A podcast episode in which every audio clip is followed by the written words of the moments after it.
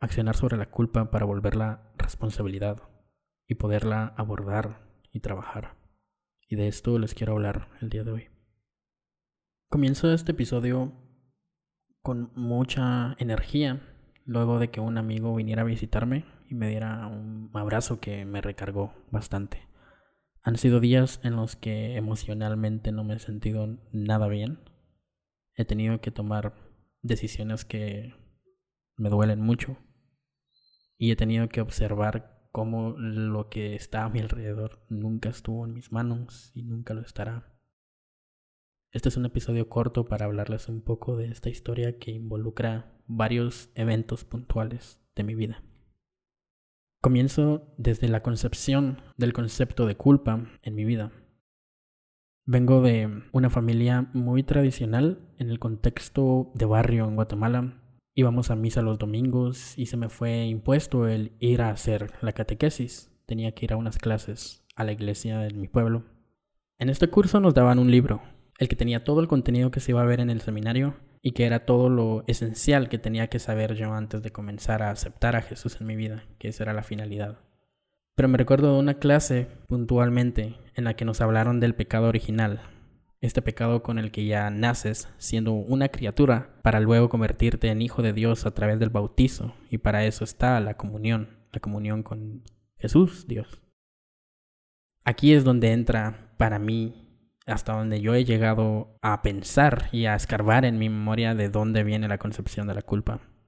Luego de terminar esta etapa de mi vida que se me fue impuesta, a mí no me gustaba. Yo recuerdo que muchas de las veces que yo, antes de entrar a la clase y después de salir, me iba llorando al parque porque no aguantaba tantos conceptos con tanto odio, tanto dolor y sufrimiento. Eh, y no me, no me malentiendan, no es una crítica directamente a la institución católica. En realidad viví en distintas etapas de mi vida con la influencia de, varias iglesias de distintas eh, corrientes religiosas y creo que pues es un tema que les puedo platicar después. Pero como un punto inicial para esta historia, pues todo comienza ahí. Y bueno, luego de este evento, muchas cosas empezaron a desarrollarse en mi vida había una sensación muy extraña que yo tenía de niño que era la autonomía por sobre mi cuerpo y mi humanidad. Porque todas las decisiones importantes, digamos, como a qué iglesia ir, qué estudiar, incluso qué notas tenía que sacar, qué clases tenía que aprobar, con qué maestros tenía que estudiar, todo se me fue impuesto. Y creo que es bastante como la improvisación que tuvieron mis papás, esperando que yo tuviera un, un mejor futuro y una mejor vida que la que ellos habían tenido, que eso es como, creo yo, la finalidad de mis papás eh, para con mi vida y de cómo me fueron educando. Habiendo dicho esto, les cuento un poco. Eh, en nuestra familia habemos muchos hermanos y hermanas y vivíamos en una casita muy pequeña. A todos, pero igual se nos exigía bastante un rendimiento académico muy, muy, muy, muy fuerte. Para contarles un poco de algunos logros que he tenido en mi vida, eh, tengo una fotografía con Juan Carlos Plata, porque fui de las mejores notas de la escuela.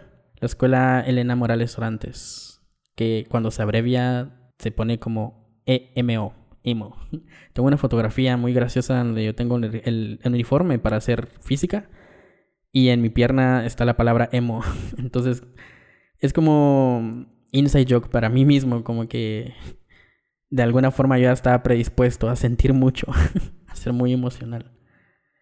Y pues bueno, para mí, pues que me había criado así desde pequeño, se me fue muy normal el aceptar esto, ¿no? Yo cuando mis amigos sacaban notas de 70 o 60, yo me asustaba por ellos porque yo pensaba que les iba a pasar lo mismo que me pasaba a mí cuando pareciera que iba a sacar notas muy bajas. Me recuerdo una vez que saqué un 70 en una clase, creo que fue en estudios sociales, y me regañaron me regañaron mucho y me advirtieron que la próxima que yo sacara 70 me iban a pegar.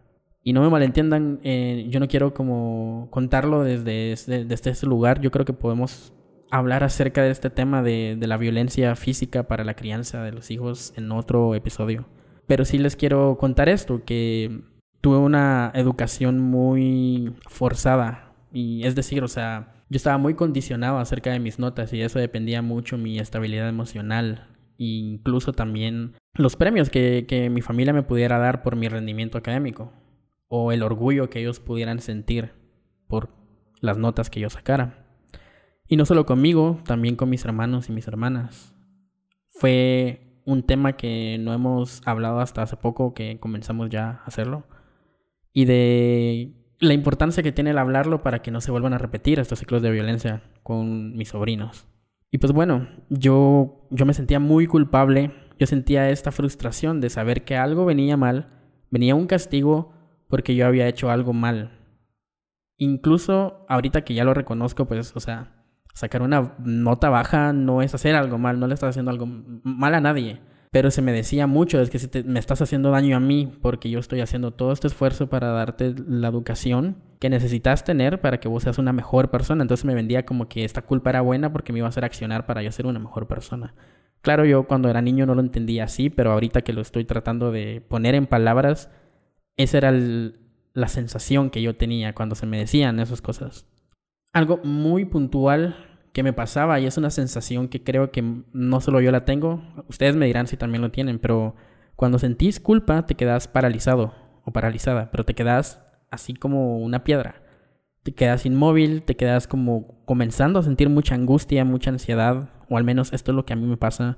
Me comienzan a sudar las manos, comienzo a pensar en todos los escenarios posibles de cómo esto se, se va a retribuir de una mala forma a mi vida, como un castigo, como este mini infierno que te hablan a través del concepto del pecado, que es un poco muy similar a este concepto de la culpa. Ya en este punto el concepto de la culpa se comienza a abstraer, se comienza a hacer algo más difuso, algo mucho más extraño para mí de reconocer. Y recordando todas mis vivencias y, y muchas etapas de mi vida, la culpa comienza a perder el sentido original y se transforma en un condicionante de mis acciones. Entonces yo a través de la culpa o sentirme culpable o sentir que alguien merecía ser culpado, delimitaba mucho mis acciones para con las demás personas. Como cuando alguien quebraba un plato y estaba en la casa, entonces yo sabía que lo podían regañar o podía iba a pasar algo malo yo sentía que, o sea, me sentía mal por mi amiguito que había quebrado algún vaso. Me sentía muy mal porque yo sabía que le iba a tocar recibir un castigo. Podría haber sido físico o verbal, cualquiera de los dos me hace horrible. Pero también al mismo tiempo ya estaba tan enraizado en mí y de tan poca edad que yo sentía es que es que bueno, es que es lo que toca. Es que es la única forma en la que él se va a poder redimir de esto, que fue quebrar un vaso. Y lo pienso ahorita y se me hace demasiado, demasiado duro pensar en cómo yo de niño asimilaba este concepto con tanta naturalidad, un concepto tan violento y tan, tan limitante, tan frustrante. Hubo un momento muy importante de mi vida que también les platiqué un poco. Les voy a platicar otro poco ahorita en este episodio, pero creo que merece un episodio aparte. La muerte de mi papá marca esta nueva sensación de culpa, porque para mí la culpa tiene diferentes formas de ser abordada en cuanto a la sensación que sentís. Está esta culpa de lo que vos haces. Si vos le haces daño a alguien más, sentís esta culpa, aunque no lo hayas querido hacer, pero luego te das cuenta de que tu acción le causó daño a una persona, entonces ya, eso es un tipo de culpa para mí. Otro tipo de culpa es cuando yo veía que una persona le iba a hacer daño, cualquiera de sus decisiones que tomaran en la vida y que yo no dijera nada al respecto. Yo me sentía culpable de, sentir como de es que yo lo pude evitar. Yo pude evitar que, esta cosa pasara, que esta cosa mala pasara. Y yo me sentía muy culpable por eso. Y eso se va, digamos, en, en diferentes contextos, se pone muy, muy abstracto porque hay cosas, situaciones en la vida de las personas, decisiones que las personas toman de las que no podés intrometerte o al menos sentís que no tenés que hacerlo. Como cuando alguien toma mucho, como cuando alguien está haciendo algo malo y vos sabés, lográs reconocerlo, pero ¿cómo lo abordás? Yo de niño no podía, no podía intrometerme. Yo ahorita con mis amigos trato de, cuando se me es pedido un consejo o una opinión acerca de algo antes de accionar, entonces ya recuerdo que mm, en primera lo digo porque se me fue pedida una opinión y segundo porque lo hago con una mejor con una buena intención que es el amor por mis amigos y mis amigas y que no quiero que les pase nada malo.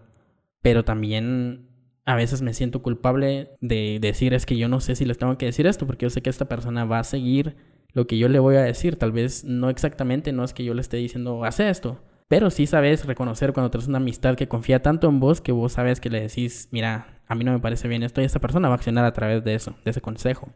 Este también es como un tipo de culpa. Entonces, la muerte de mi papá es justamente la culpa que les hablo acerca de yo poder decir algo y que como no lo dije, pasó algo malo. En ese momento, en el 2009, en el gobierno de Álvaro Colón, eh, la criminalidad se disparó así a tope en contra de los choferes. Y yo me recuerdo haber estado en, la clase con mis amigos y yo estaba como platicándole, creo yo, a mi maestra de ese entonces que yo me sentía muy, muy preocupado por todo lo que estaba pasando en cuanto a los choferes y a las extorsiones y a las muertes. Y que yo quería que mi papá dejara de trabajar ahí. Yo lo hablé también, creo yo, con alguno de mis hermanos. Y todos mis hermanos estábamos igual preocupados por eso, pero mi papá no quería dejarlo porque él sentía de que no tenían donde más desarrollarse profesionalmente. Y cuando pasa esto, que lo hablo con mi psicóloga porque le digo que es como lo peor que pudo haber pasado, pasó. Y en mi cabeza eso se estableció como un, trigger, un disparador emocional que me hace recordar. Y cuando pienso en diferentes escenarios, cuando siento que algo está mal y que puede pasar lo peor, mi cerebro me dice es que no solo puede pasar lo peor, va a pasar lo peor porque ya pasó. Y yo me sentía muy culpable y me sentí muy culpable durante muchísimos años de darle vueltas a esas situaciones que si yo hubiera podido trabajar, mi papá no hubiera tenido necesidad de tener que darme el dinero para el pasaje, si tal y tal cosa, si yo hubiera hecho tal y tal cosa, si yo fuera lo suficientemente inteligente para tener una beca y un montón de cosas que solo me cargaban con más culpa. Y algo que con mi psicóloga he tratado porque este tema también lo he abordado con ella, ella me dice que es que la culpa no es accionable. De la culpa solo te paralizas, solo te quedas ahí sufriendo. Y el sufrimiento, a diferencia del dolor, es algo que también puede quedarse ahí mucho tiempo. Entonces, trato de que ese sentimiento se vaya desvaneciendo porque una cosa es vislumbrar una verdad en tu proceso y en, tu, en la terapia y todo, y otra ya ponerlo en práctica, incluso eh, físicamente. Como que yo le decía a mi psicóloga que en mi mente funciona el desarrollo de, la culpa y transformarlo en una responsabilidad, pero físicamente todavía hay como muchas sensaciones que siento que ya no están en mi control, como el querer manejar el ritmo de los latidos de tu corazón. Es lo mismo, como que tu cuerpo se setea de cierta forma que reacciona ante ciertos estímulos. Y esto mismo pasaba con la culpa me, dejaba solo en un lugar muy oscuro, muy solitario y de desesperanza, porque con el caso de mi papá es algo, darle vueltas a algo que ya pasó, que no se puede enmendar de ninguna forma. Luego estaba también el cómo abordé la culpa para con la persona que hizo esto, porque en cierto momento de, de este evento, cuando pasó, yo recuerdo haber estado ahí en la escena del crimen y había muchos policías y yo les echaba la culpa a ellos de por qué llegaban eh, tan tarde con tantas armas y igual no hacían nada y que, no sé, yo empezaba como a descargar todo este enojo y toda esta frustración con, con los policías. Y quienes viven en Guatemala y también en el contexto latinoamericano sabemos cómo funcionan estas cosas. Esto es algo que no es una cosita pequeña, un caso aislado, es algo sistemático, es un problema sistemático. Entonces estaba la persona que había hecho esto y pues yo nunca supe cómo pasó, ni quién fue, ni nada. Pero sí la culpa. La culpa que quería que esa persona tuviera, como es que sos culpable de haberme quitado a mi papá. Y es una, parte muy fuerte emocionalmente para mí, porque yo no sabía cómo reconciliarme con, con la idea, en primer lugar, de que yo jamás voy a volver a ver a mi papá y que también al, mismo tiempo de si yo llego a saber quién fue, qué persona fue, cuáles fueron sus motivos, tampoco va a desaparecer esto, no va a cambiar nada de lo que ya pasó. Lo cierto es que mi papá ya no está. Lo cierto es que ya nunca lo voy a volver a ver. Y me cuesta mucho afrontar esa idea porque a veces sueño con mi papá y siento como que cuando me despierto de que entonces todo fue un sueño y él en realidad todavía está vivo. Hasta, hasta ahí creo que hasta muchos rincones la culpa ya se transforma en otras sensaciones, pero creo de verdad que comienza por ahí porque hubo un sueño de estos tantos que he tenido con mi papá en el que mi papá solía pues manejar en, cierto horario donde había como luz de atardecer y todo cuando se estaba anocheciendo y cuando yo iba eh, con él yo me iba en el motor del bus que quedaba dentro son de estos buses chatos y yo iba cobrando el pasaje cuando era niño y me recuerdo que en ese sueño solo estábamos él y yo y una persona que estaba sentada atrás. Entonces yo iba platicando con él, yo estaba muy feliz de verlo porque acababa de pasar este evento y yo solo sentí, como les digo, esta sensación de que entonces todo solo fue un sueño y que mi papá todavía está ahí. Y me recuerdo voltear a ver a este ente, esta persona, porque estaba como en una, como una aura negra, como algo que lo estaba envolviendo, que era negro y solo era una persona que estaba recostada en, el, en, la ventana y que estaba viendo nada más el camino, pero se miraba como una persona muy, muy, muy triste. Entonces, mi papá me volteó a ver y me dijo, no te preocupes por él. Es que él fue la persona que me mató, pero es que esa persona ahorita está sufriendo muchísimo. Esa persona no va a poder encontrar paz ahorita. Y luego de este sueño, que para mí fue muy fuerte, comencé a comprender un poco también este otro concepto que es como el contrapeso de la culpa, que es el perdón. Y esta sensación de perdonar la de puedo describir como descargarte de cosas, quitarte algo de encima que pesa mucho, dejarlo a un lado, reconocer que ya no te sirve y dejarlo para siempre. No sé si para todas las personas se aplica igual, creo que los sentimientos son muy también abstractos. Pero para mí desde ese día yo comencé a hacer un poquito más de conciencia acerca de la situación, del reconocer que es algo sistemático la violencia y que mm, esta persona, independientemente de sus motivos y su rostro y su nombre, creo que nunca, nunca conoció el, ser amado en una familia, no, no conoció el, el, compañerismo, la amistad, la amistad sincera, eh, tal vez vio mucha violencia. Y no lo digo para excusarlo de lo que hizo, pero sí para entender el por qué pasan muchas cosas que a veces uno solo las ve desde su propio lugar, como que es que esto directamente me afectó, entonces solo lo voy a ver, pero solo en mi, en mi radio de, espacio, y creo que es mucho más complejo. Y lo digo, y lo, lo digo así, porque algo que me ha servido bastante para accionar sobre la culpa y volver a la responsabilidad es el perdón, el reconocer que algo ya pasó el reconocer que ya no se puede hacer nada al respecto. Y yo perdoné a la persona que mató a mi papá. A partir de ese momento y en distintas medidas, a mí me costó mucho llegar a la concepción en mi mente, como les digo, de traducir de mente a cuerpo y acciones estas nuevas cosas que yo estaba aprendiendo, estas nuevas herramientas. Lo comencé como a, a aplicar en mi vida, como a pensar como de que es que si alguien me hizo esto, como la primera historia que les conté, si yo logré perdonar a esta persona que me hizo algo muy, muy, muy, muy doloroso, que fue quitarme a mi papá, quiero pensar también, y elijo pensar, me elijo a mí en la posición de poder decir que yo puedo también perdonar a cualquier cosa que me haga mal, porque no se trata de excusar a la otra persona y ya, no, no es como esta onda de como de misericordia y de todos esos conceptos religiosos, más bien es como para no cargar tanto vos.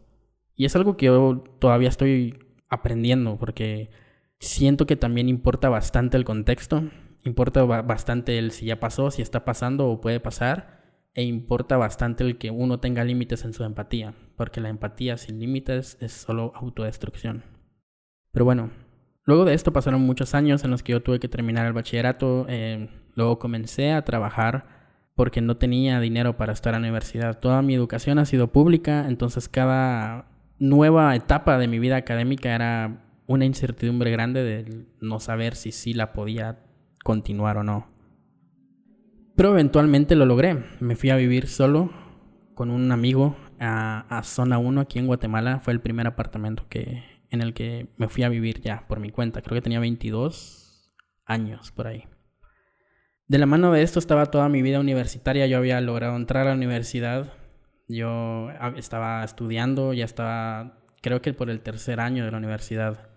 Pero cuando ya me fui a vivir solo, por razones personales, porque ya no me sentía bien en la casa en la que estaba mi familia, creo que se fue separando mucho después de lo de mi papá. Había muchas cosas que yo me sentía muy agobiado de vivir todos los días, de solo llegar a mi casa, porque, como les digo, no tenía esta autonomía, esta, esta sensación de que yo podía tomar ya mis propias decisiones. Me fui a vivir aquí, pero ahorita ya pensando en cómo me sentía en esa etapa de mi vida que también fue muy, muy extraña, es de que yo realmente tenía una carencia emocional muy grande. Yo no había podido por motivos de dinero y por motivos de conciencia propia acerca de cómo abordar la pérdida de alguien de una que perdiste de una forma muy violenta. Yo no había detectado estas cosas porque yo estaba en modo sobrevivencia. Mi psicóloga siempre, que es, es muy puntual y asertiva al respecto, siempre me recuerda de que yo estaba en modo de sobrevivencia. Entonces que también este sentimiento de culpa no cabe ya ahorita porque lo que ya pasó, o sea, esta etapa de mi vida ya pasó y ahora ya no estoy en ese lugar. Pero bueno, yo sí reconozco que tenía una carencia emocional muy grande, muy grande. Y aparte de esto, agregarle el que yo ya me fui a un lugar donde no tenía mis amigos cerca, que era un contexto como el de zona 1 que puede llegar a ser también muy violento. Ves muchas cosas malas. Yo vivía por la novena avenida y cerca de la 18 calle. La 18 calle, para quienes no sepan, es una calle muy peligrosa en el centro histórico de Guatemala. Ves, ves muchas cosas malas en la calle, muchísimas. Y de la mano de esta carencia lo menciono así porque no solo me culpaba a mí por sentirme mal todos los días, yo sentía de que no tenía una familia, que no tenía un apoyo en realidad, porque pues mis hermanos estaban con sus hijos y sus hijas, estaban tomando sus propios caminos y mi mamá estaba en una etapa también muy fuerte para ella, que era perder a, a una persona con la que vivió más de 20 años. Yo me sentía como solo, como abandonado, como de que se fue y se quebró algo en mí, que ya no hay una vuelta atrás.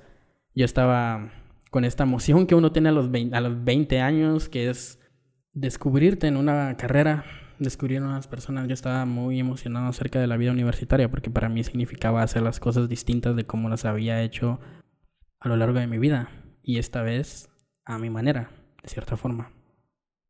Les voy a contar un poco de esta historia que pasó, que para mí es una historia que marcó mi vida, pero no voy a adentrarme mucho en ella porque es de dos personas, entonces siento que sería muy extraño, incluso hasta injusto, que solo se cuente a través de cómo yo viví lo que viví y no, y no incluir lo que la otra persona también vivía y sentía en ese momento.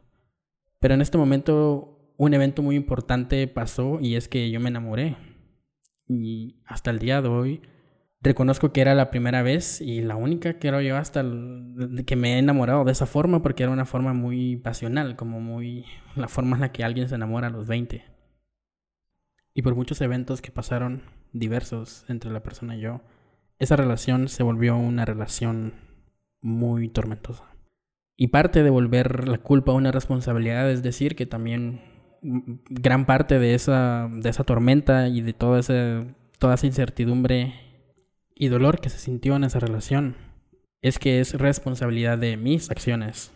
Y las acciones que yo cometía en ese momento venían por el miedo, porque yo tenía este miedo de es que ya perdí a mi papá, tengo miedo de perder esto que para mí era reemplazar el concepto de familia, aunque suene muy extraño, con esta nueva relación, porque le asigné la misma responsabilidad que tiene una familia a alguien que vive una relación en pareja, pero no es lo mismo. Y mucho de mi accionar, que eran bastantes celos eh, y actitudes muy, muy violentas eh, emocionalmente, eran para eso, como porque en mi narrativa, en cómo me enseñaron a mí a, a recibir y a pedir por cariño, era esta única forma que era hacer sentir a la otra persona culpable de que tenía, que tenía que darme este afecto. Con mis papás era mucho de que yo, yo sentía culpa de pedirles eh, cariño porque se trasladaba mucho a que es que solo me hablas por dinero, es que solo me hablas para cuando solo pasan cosas malas. y no me hables porque saliste mal en la tal clase. No, ahorita no te voy a, te voy a escuchar y esto. Y no, no culpo a mis papás, es nada más como darle un sentido del por qué. Por qué yo accionaba como accionaba. Y, y eso se repitió. Yo me sentía muy asustado de ahorita antes de grabar aceptar que yo no quería ser como mi papá en términos de, relaciones. Mis papás no tenían una muy buena relación. Pero al final repetí muchas de las cosas que yo veía de cómo se comportaban ellos en su dinámica de relación. Hice muchas cosas mal, muchas cosas que tenían que ver con las palabras y cómo las decía, en qué momento las decía y con qué objetivo las decía. Porque era nada más pensar es que si yo me siento mal, no me tengo que sentir mal y voy a hacer sentir mal a la otra persona para que se dé cuenta de que lo que me tiene que dar es amor y no es así. El amor no puede venir de un lugar de incertidumbre y de, y de como manipulación emocional, que es lo que estaba pasando en ese momento. Y mi psicóloga me dijo algo muy puntual, que es que el amor no puede venir solo así como forzado. No funciona así. Y viendo en retrospectiva todo lo vivido, que fueron muchas más cosas, es mucho más complejo e involucra muchas más sensaciones y muchas más malas decisiones que se tomaron a lo largo que, que la culpa para mí se materializó de esa forma, como un punto de quiebre, porque es ver la peor versión de lo como de cómo vos sos como de que esto que sentías tan bonito que se transforma en algo tan doloroso y tan feo y tan pesado de cargar y creo que es puntualmente perder la ternura con la que comencé esa relación, que para mí era bastante grande.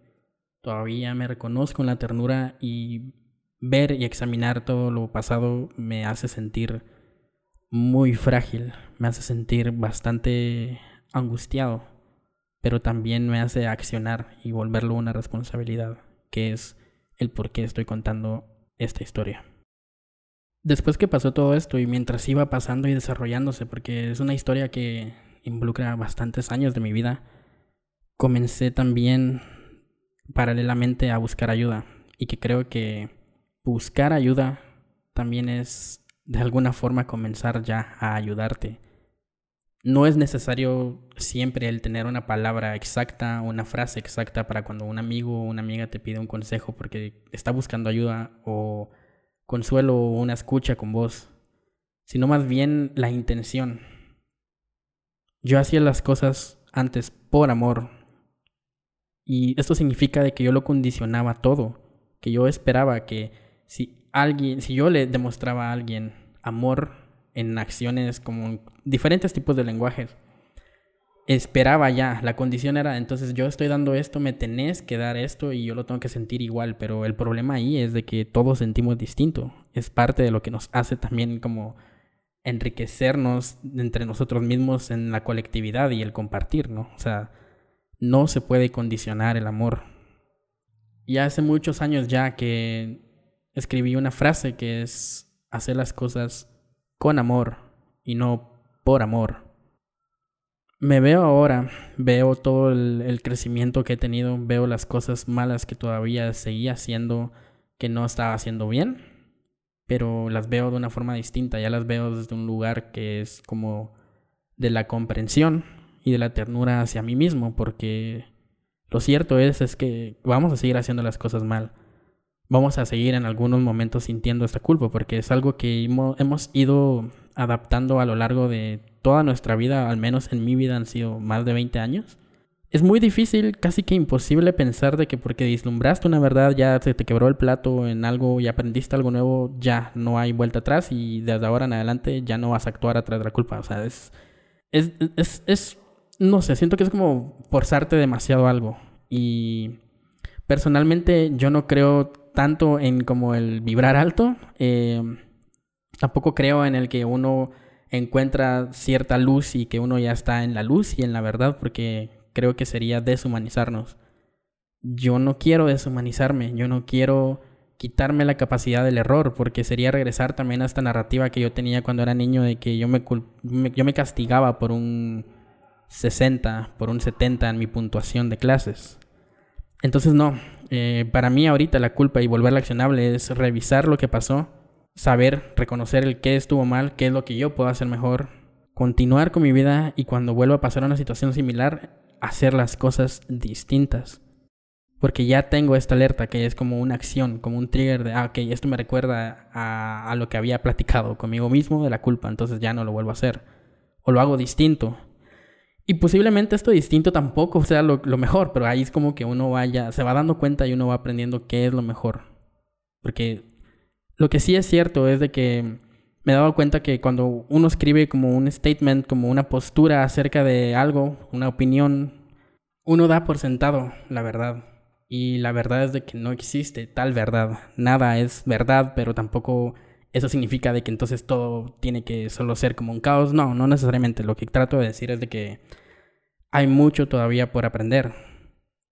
Hay una frase que en realidad es el nombre de una canción que me gusta mucho, que es Nos queda mucho dolor por recorrer.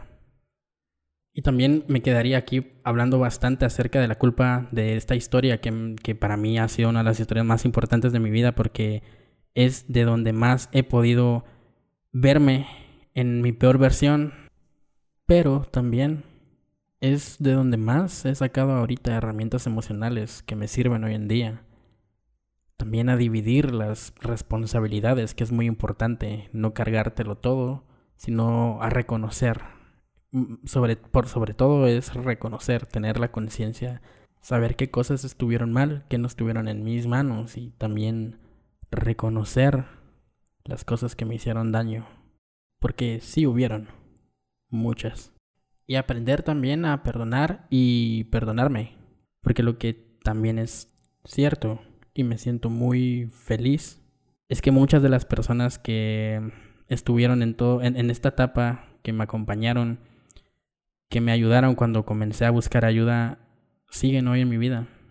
Y lo menciono, las menciono porque son quienes me recuerdan, así como el abrazo de mi amigo que les conté al principio, que vale la pena hacer las cosas distintas. Vale la pena que a pesar de todo el dolor que siento yo de analizar toda mi historia y este proceso en este diario de viaje, ver también lo mucho que he cambiado y también saber que ya no me reconozco en esa persona. Algo que quiero mencionar también que me parece muy importante es que a diferencia de la creencia religiosa acerca del perdón y de la piedad y de la resolución del pecado a través del perdón, las cosas no funcionan tan así porque una cosa es lo que uno hace mal hacia uno mismo, pero otra es las cosas que uno ha hecho, ha decidido de mala forma que afectan a otra persona. Y yo puedo sentirme ahorita en un proceso de crecimiento emocional y puedo decir también que muchas de las cosas que hice mal, que hicieron daño y que hicieron mal conmigo, que también me hicieron daño, las he ido dejando atrás, pero es en mi propio proceso para mi peso o lo que yo quiero dejar de peso atrás. Como de forma de descarga, no de que las se olviden. En realidad creo que esas cosas no se olvidan. Eso no incluye cómo se siente la otra persona, porque para la otra persona lo que uno hizo puede que todavía esté ahí presente y que se sienta como si hubiera sido ayer. Entonces ahí es donde entra esta parte de la responsabilidad, que es hacerle frente a la consecuencia de tus acciones, porque lo cierto es de que no importa si yo pido perdón, no importa si yo digo que ya no soy la misma persona, el daño ya está hecho y, y pues bueno, me podrán como preguntar, pero entonces, ¿dónde está la lección, no? Si el daño está hecho y uno no puede realmente enmendar las cosas malas que uno ha hecho ¿Por qué hablar de responsabilidad? Pues bueno, creo que en realidad eh, el propósito de, de todo esto es que ya no se van a cometer las mismas cosas de la misma forma. Hay que hacerle frente con la responsabilidad afectiva a las cosas que ya pasaron, pero tampoco dejarte de lado para saber reconocer los, los eventos futuros en los que sí se pueden hacer las cosas distintas. Eso es tomar la responsabilidad. Si yo me quedo sintiendo mal por cómo fui antes, me voy a quedar paralizado y voy a posiblemente seguir repitiendo los mismos patrones. Todos tenemos estos patrones, todos se nos fue inculcado algo, todos venimos rotos y en el contexto guatemalteco es bastante fuerte, es bastante carga histórica también de violencia, sufrimiento y dolor. Pero sí creo que después de confrontar la culpa y convertirla en algo accionable, en responsabilidad, uno tiene la capacidad de hacer las cosas distintas, hacer las cosas de una mejor forma y en el lenguaje que uno se va construyendo. Y para mí en este momento de mi vida, todos los días trato de recordarme, sin dejarme de lado como ser humano, que hay que hacer las cosas con amor y no por amor. Y bueno, para terminar con este capítulo, les quiero compartir un texto que me envió una de mis mejores amigas, Marinés. Muchas gracias Marinés por escribirme esto. Me ayudó bastante y creo que a alguien allá también les puede ayudar bastante. Hablaba con Marinés acerca de qué nos hace sentir como buenas o malas personas, también desde la culpa. Y ella me contó su postura. Y mientras yo le comparto eh, todas estas cosas que he ido aprendiendo a través de terapia con mi psicóloga, ella también me cuenta acerca de su postura al, al respecto y me dice, me dice que es que es más espiritual y creo que tiene bastante razón en eso y creo que las dos van ahí unidas de cierta forma. Y ella me dice que ahorita nos estamos educando para ser buenas, para ser mejores que antes, que todos desde adentro tenemos la capacidad ya de ser malos, no se trata de que somos buenos y nos vamos corrompiendo, sino todo lo contrario, que aprendemos a dejar atrás maldades, resentimientos y rencores, que la conciencia es algo que viene con los años y con el trabajo, y solo ser conscientes de ciertas cosas nos ayuda a superarlas y actuar de la mejor forma. Y es convertirse en una mejor persona, no para ser superior, sino para superarse a uno mismo. Y que eso es un trabajo de toda la vida.